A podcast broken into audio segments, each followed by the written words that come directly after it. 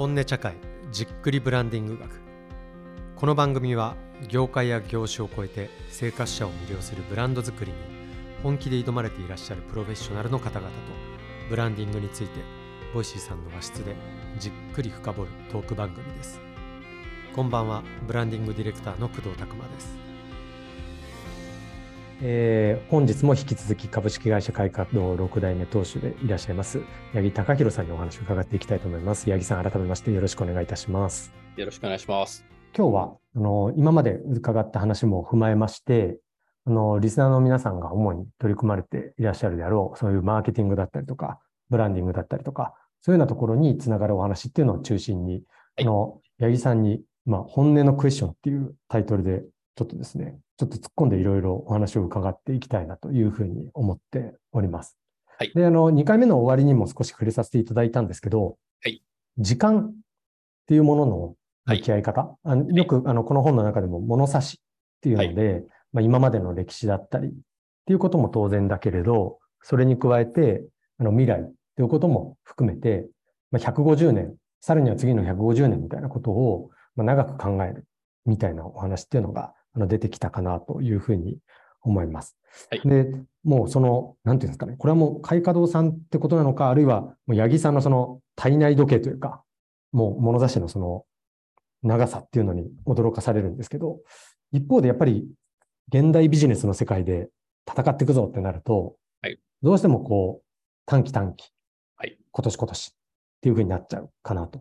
で、おそらくそのお付き合いされて、まあ、あの、家族となられたバイヤーの皆さんだったりは、同じく、あの、長い時間を信じてっていうことも多いかなと思うんですけど、初めてお会いする方々だったりとかは、どうしてもこう、時間軸で言っても、もっと短いものもお持ちの方だったりとかとの向き合いっていうのも、はい、生じたりするのかなと思っているんですが、はい、この物差しを長く持つ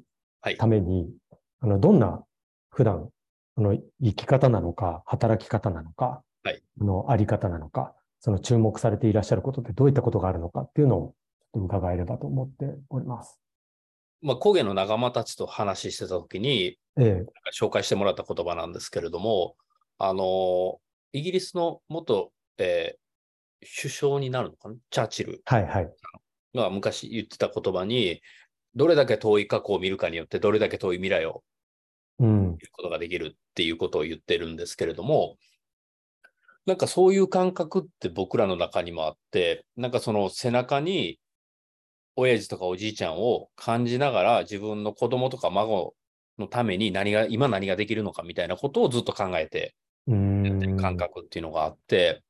で、例えば、まあ僕らはすごくわかりやすいのはさっきも100年前の、あ1回目で100年前の缶を修理してるんですっていう話をさせてもらいましたけれども、はいはい、その100年前の缶と今の缶と全く同じ缶を作っているで、それを今、100年前のパーツ交換したりしながら修理ができるっていうことは、今買うてくれはった感が100年後に返ってくるっていうことなので、そういうことがすごく想像しやすい。すごいですね。それが想像できるのが素晴らしいですね。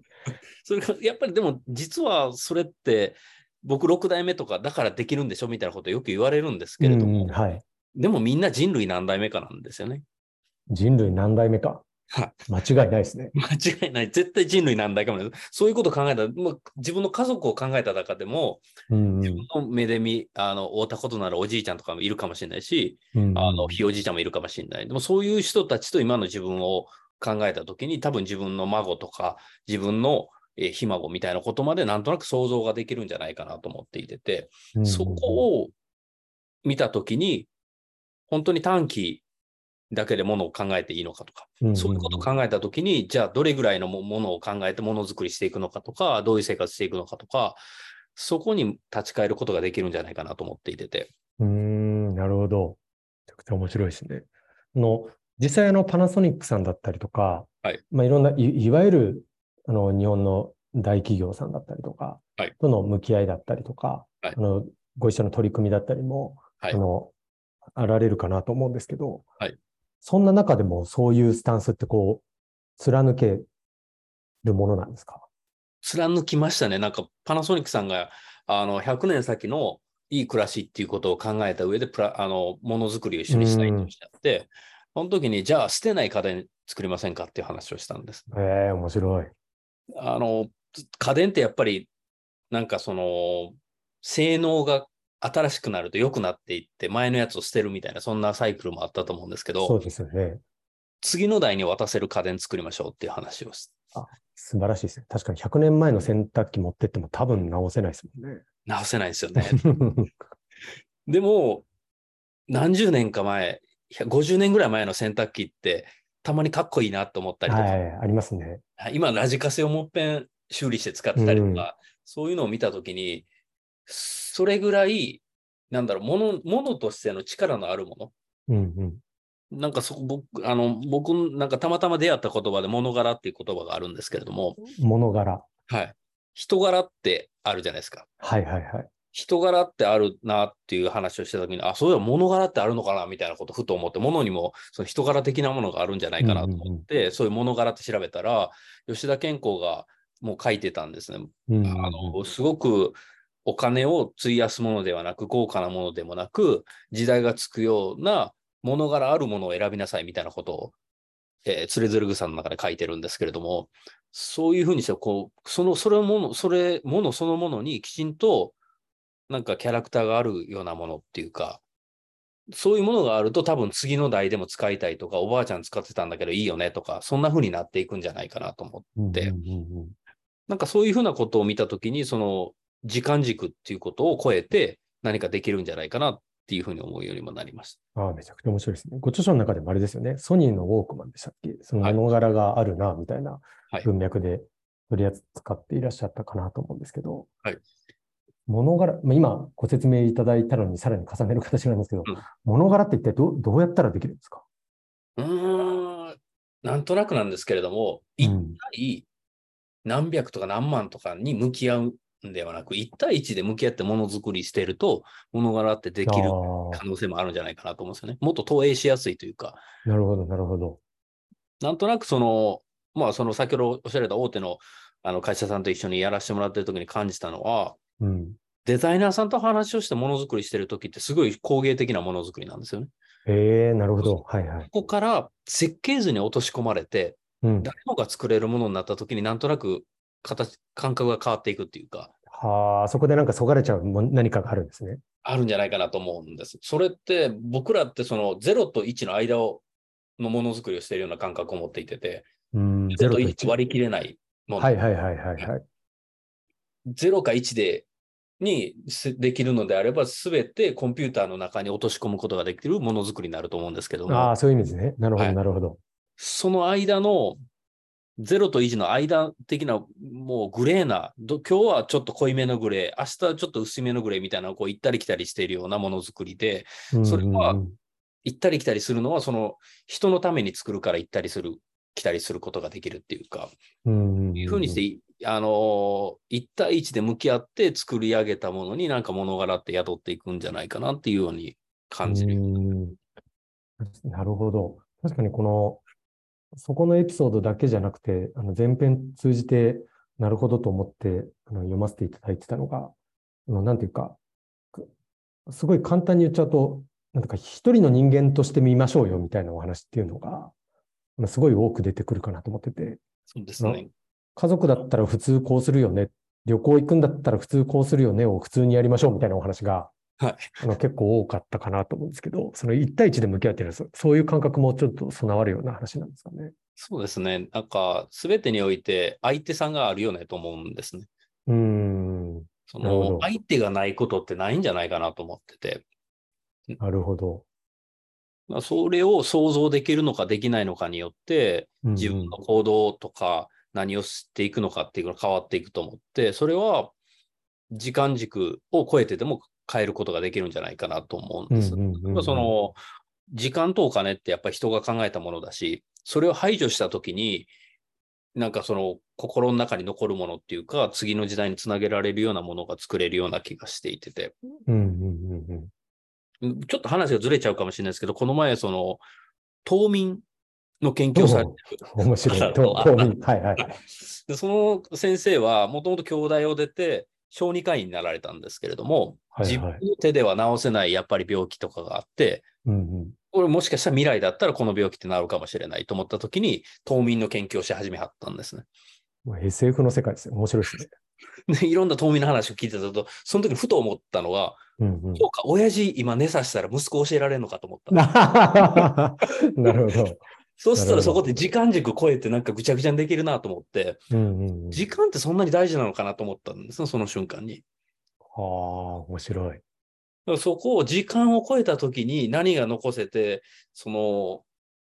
行ったり来たりをすることができた時に、何かその価値っていうのが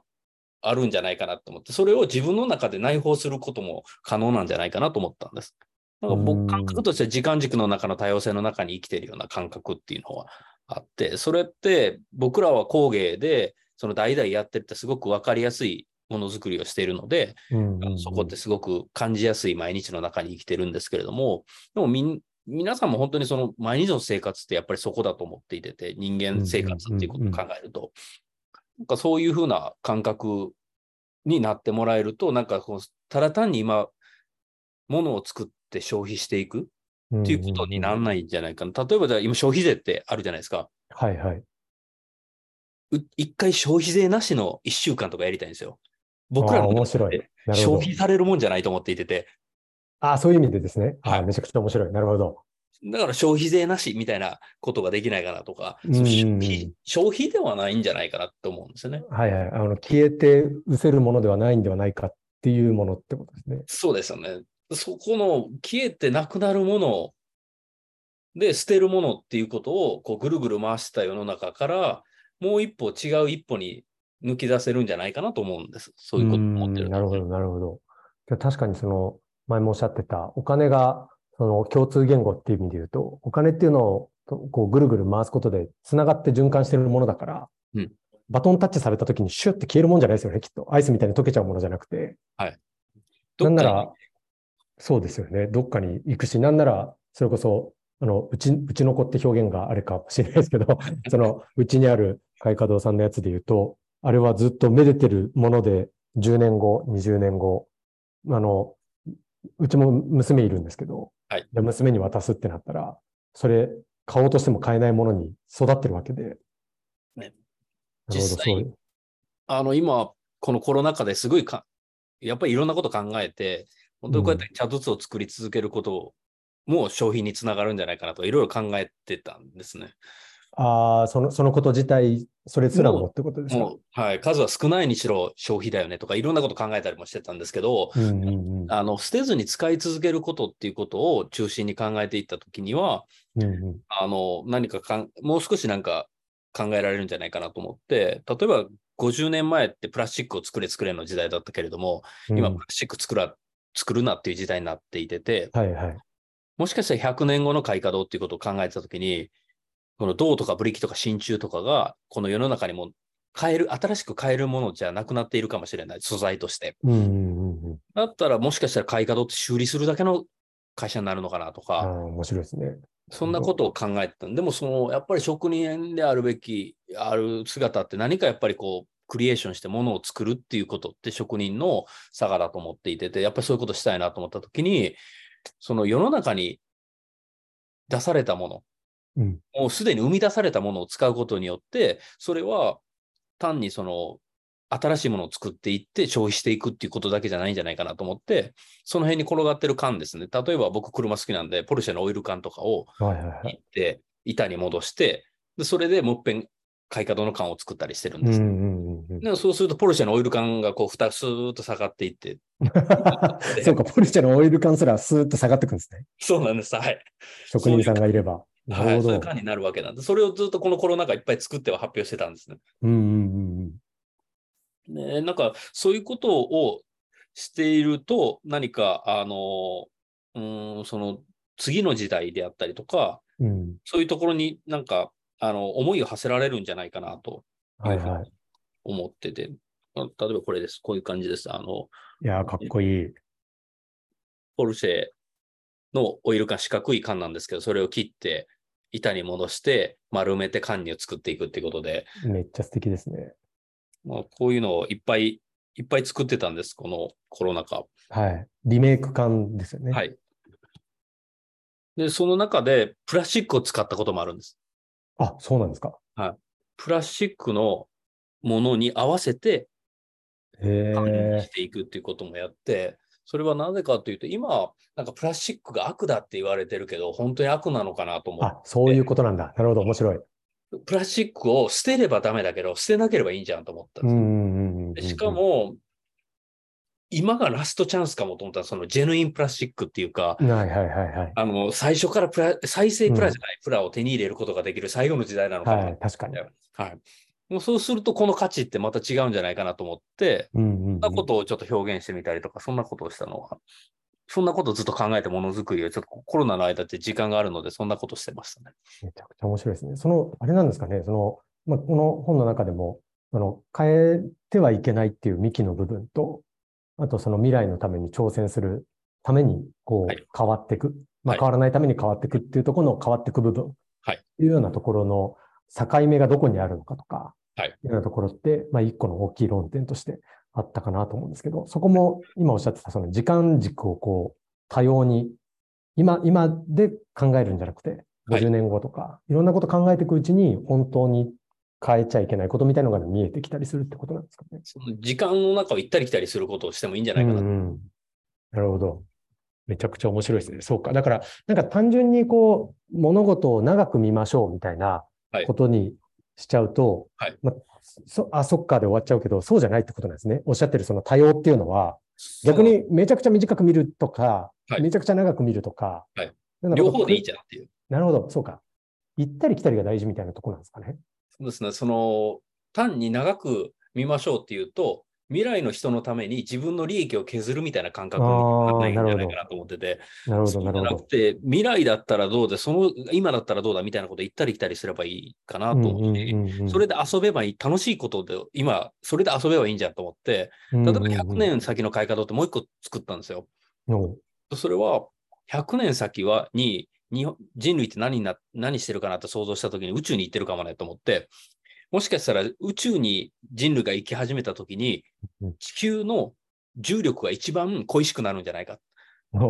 その地球の重力を感じるためだけのお土産にうちの茶筒がなるんじゃないかなと思って。このスーっていうのが、重力発見装置としてのスーっていうのがあると。知ってるって、地球ではこれ今シュッて下がらないけど、この蓋がシュッて下がるのが重力なんだよ、みたいな。うんうんうん、そんなことのお土産になったら面白いなとか、そんなことであの装置作ってくるくる回して、茶筒がくるくる回って、勝手に遠心力で開いてって、上向いたらシューって下がっていくとか、そういう装置をライゾマティクスさんと一緒に作ったりとか。ライゾマさんとやってるんですね。はい、なるほど。めちゃくちゃ面白い。そうか、だからそういうチャレンジが様々積み重なっていく中で、あの、変えちゃいけない部分が見えてきて、はい、で、それは多分、八木さん自身で終わるというよりは、次の代だったり、はい、次、次の次の代だったりが、そういう遊びをどんどん重ねていくっていうところに、歴史がまた作られていくっていうところがあるってことなんですね。その中でちゃんと過去に対する、あの、尊敬であったりとかっていうのはちゃんと忘れないっていうことが、うん、はい。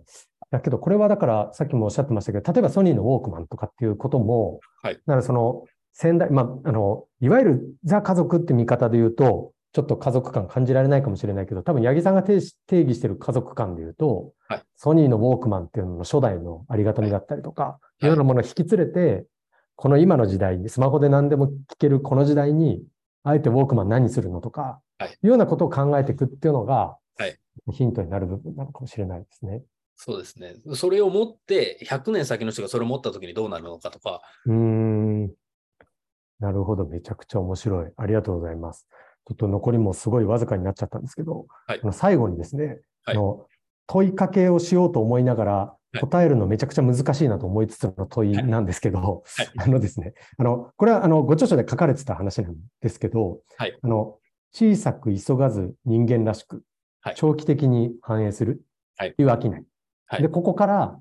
これを、その、いわゆる大企業のあの、事業部の方々だったりとか、い。うようなところにも学ぶことあるんじゃないかっていう、あの、提起を、はい、あのしていらっしゃったんですけど、まあ、はい、あの今、今まで出たような話、その時間をうまく使おうとか、い。うようなところもあるのかなと思いつつなんですけど、じゃあいざ、こう、今聞いていらっしゃる、例えば、まあ、それこそ大手、じゃあ何か車作ってますとか、はい、スマホ作ってますとか、いうような方々、そういうエンジニアの方だったりとか、デザイナーの方だったりが、その小さく急がず人間らしく、はい。っていうことに立ち返るために、はい。なんか、お前明日からこうした方がいいぞっていうような ところがあれば、ちょっと教えていただけると、最後それを締めとして聞かせていただければなと思うんですが。なんか多分今そのお仕事に疲れるまでにいろんな人生経験されてそこのお仕事に疲れてると思うんですね。はあはあ、でその中でいろんな経験をして自分自身が出来上がっていてて、うん、それってすごく引いたところ、すごく昔に戻るとちっちゃな頃から両親とかね、いろんな人に育てられた経験が今の自分を作っていると思っていてて、はいはい、そういうふうな自分が出来上がった時に本当に心の中で今やろうとしていることが自分にとってやりたいことなのかどうなのか。なるほど。そこの部署に行くっていうのも必然っていうか、偶然じゃなくて必然だと思っていてて、その時に自分自身がやられてる役目っていうのがあると思っていてて、はいはいはい。それって本当に自分の心からやりたいことなのみたいなことを問いかけてみてほしいなと思います。なるほど。めちゃくちゃ、そうか。けどそれあれですよね。その、それを安直、こう、こう軽く受け取っちゃって、あ、はい、違う、やめようみたいな話じゃないんですよね。じゃなくて、なんか本当にそれでいいのか、じゃあそれで嫌だと思った時にどういうふうにすれば自分の心地いいものづくりであったりとか、うん、サービスであったりとか、そういったところに近づいていけるのかなみたいなことを考えていくと、もしかしたら自分自身であったりとか、その部署であったりとかが長く、うん、細く長く続いていける何かにつながるのかもしれないなと思う。あそうか。そうやって、その自分をこう、内省してって、こう、いろいろ、まあ、それこそ自分を育ててくれた、まあ、親とか、別に血が繋がってようが繋がってまいが、はい、まあ、その親がいて、さらにはその親もいてみたいなこととかを考えてるうちに、はい、自分のらしさみたいなものも見つかってきて、はい、それがあれなんですかね。もしかしてものづくりとか通じて、その、まあ、それこそ、開花堂の職人さんお一人お一人にも全然違うらしさが多分あって、それ、それが溶け込んでこう、ものになっていくみたいなところがあるってことなんですかね。そうですよね。うちに来てくれたっていうことは、何かそこのつながるポイントがあったから来てくれてると思うんで、例えばその、ある部署に配属されたっていう人は、その配属された、配属を選んだ上司がいるわけで、その人の特性のここをこの部署なら活かせるんじゃないかと思って選んでるわけで、そういうことを考えたときに、そこの特性って、単にその瞬間にその人が持ってるものではなくて、ちっちゃな頃から積み重なった上にそれをなってると思ってて、それは考えたときに自分の、やっぱり自分が選んできた道の上でそれが成り立ってると思うんですね。そういうふうに思ったときに、その自分の心の中で心地いいのかどうなのかっていうことってすごく関わってるような気がしていて、それになんか嘘ついてなんかやってると、実はいい方向に進んでいるようでパラレルであって、ちょっとずれたりしてる可能性もあるんじゃないかなと思う。だから僕なんとなく未来の先をどう進むのかっていう時に自分の原点に戻って原点と今をつないだ直線の先に未来があるような気がしていてて、はいはいはい、直線に自分の心地よさがあるんじゃないかなと思うんですね。はあ、なるほど。そうか。だから行ったり来たりしながら、本当に自分が気持ち、はい、心地よいと思えること見つかれば、はい、それが必然的に自分の仕事のアウトプットにもこうつながっていくってところがあるんじゃないかってことなんですね。で、それは部部署のアウトプットにもつながっていくと思うんです。それは自分で選ばれたらなくて何、何かで選ばれているので。なるほど。何かで選ばれてるか。